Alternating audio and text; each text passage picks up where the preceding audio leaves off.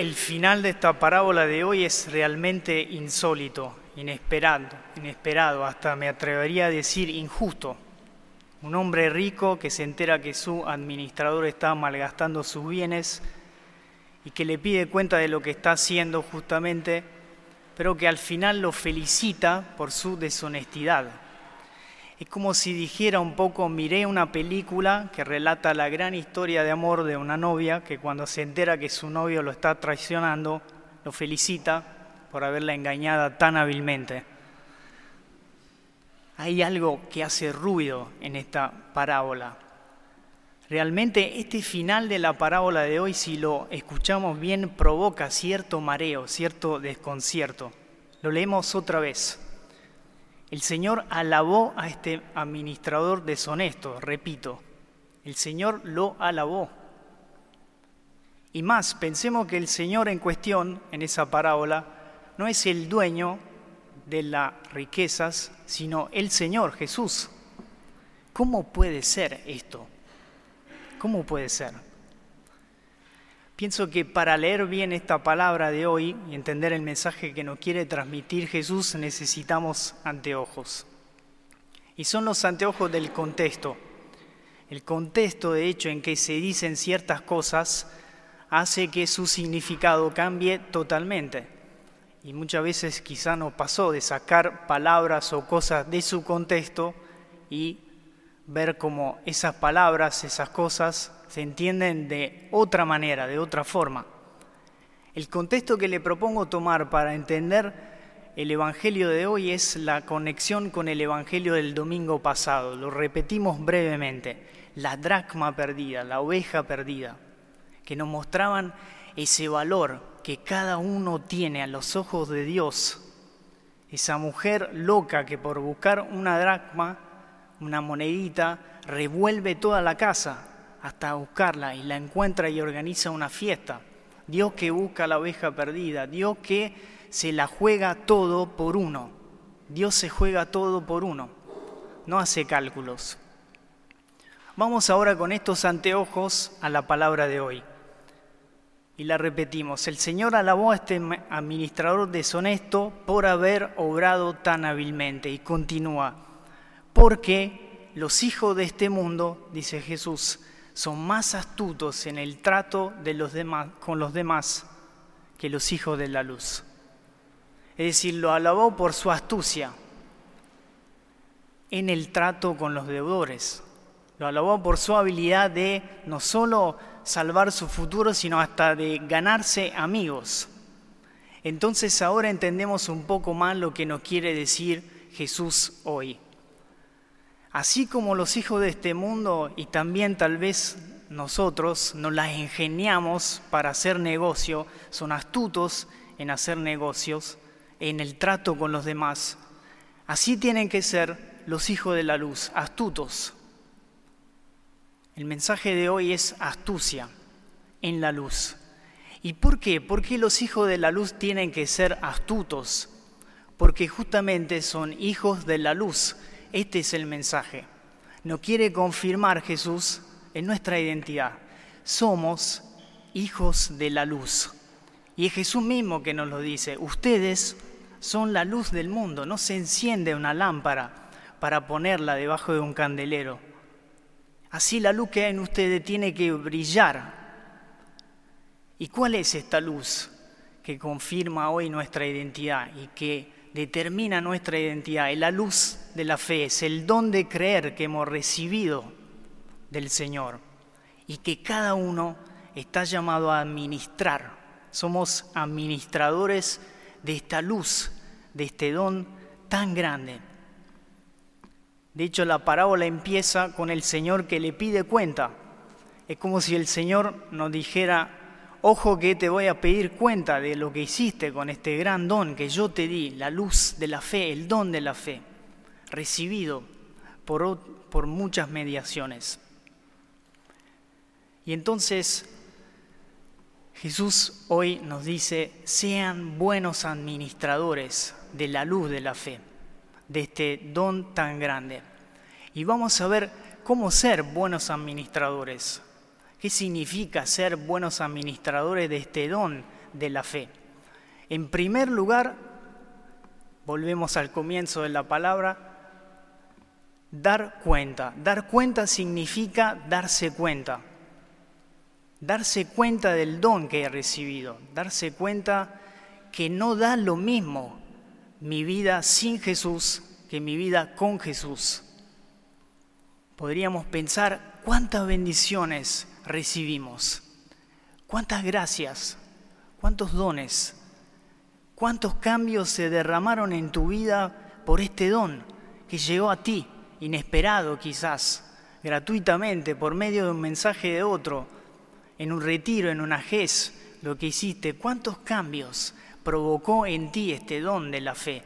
Darse cuenta, darse cuenta, no da lo mismo, porque esto nos anima a compartir la fe.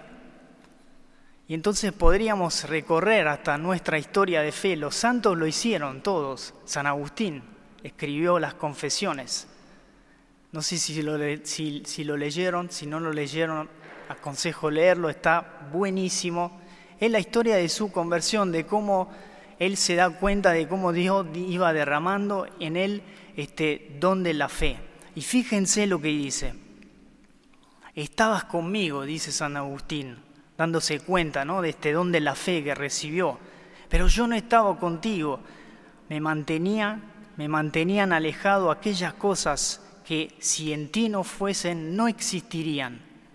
Y después termina, pero me llamaste, gritaste, derrumbaste mi sordera, brillaste, resplandeciste, ahuyentaste mi ceguera, derramaste tu fragancia, la respiré y suspiro por ti, gusté, tuve hambre y sed, me tocaste y ahora ardo en deseos de tu paz darse cuenta, darse cuenta de ese don.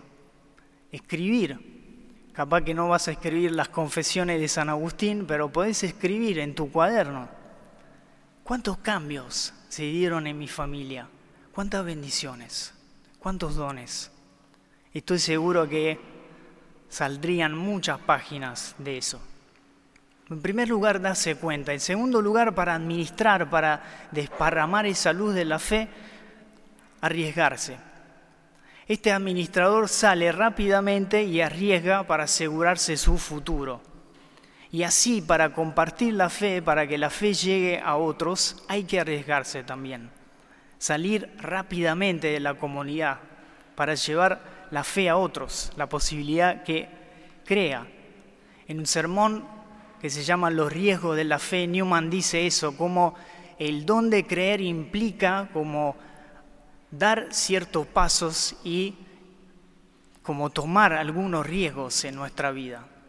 No podemos estar siempre en la cómoda. Y dice Newman, nuestra tarea como cristianos consiste en asumir riesgos por la fe. Es muy cierto, por lo tanto, que todos hemos de aceptar riesgos por el cielo, a pesar de no tener certeza, dice, sobre el resultado. Esto es lo que significa la palabra riesgo, porque si un riesgo no implica nada de temor, nada de peligro, nada de expectación o incertidumbre, es un riesgo ficticio. En esto consiste, dice, la excelencia y la nobleza de la fe, en tomar riesgos. A lo que va Newman acá es, bueno, si nada es incierto, si todo es seguro, si sé que voy a compartir la fe con otros y me va a ir bien y me va a salir redondo el negocio, cómodo, fácil, y no es un riesgo. Compartir la fe es un riesgo y más aún en el mundo de hoy, que va a contracorriente. Y entonces hoy el Señor nos anima también a arriesgarnos. ¿Por qué? Porque sabemos que este don que nosotros tenemos y que otros no lo tienen puede cambiar la vida así como nos la está cambiando a nosotros. Y tercer lugar, también liberarse de los escrúpulos. Algunos más racionales tenemos, otros menos a la hora de compartir la fe. Mm, ¿Deberé decir esto acá? No, sí. ¿Qué hago? Pero todos surgen en el fondo a veces de respeto humano del miedo a perder la opinión de los demás, en la opinión de los demás.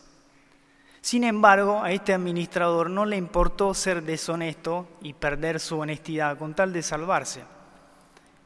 Entonces, que no nos importe tampoco a nosotros, que pensarán, que dirán. Siempre Newman dice, vamos a tener miedo de hacer o decir lo que está bien porque el mundo se burle.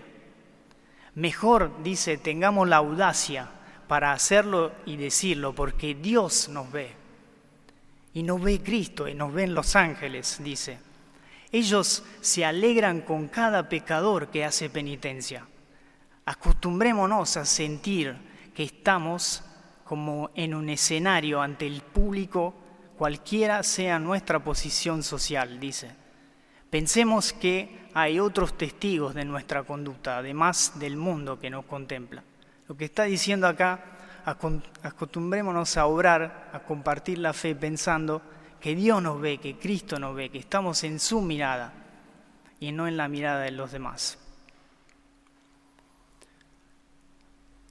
En fin, Jesús hoy nos invita a ser astutos para administrar la luz de la fe, para desparlamarla, para compartirla a los demás. Astucia para atraer a otros hacia el reino de Dios. Y si hacemos esto, seremos fieles.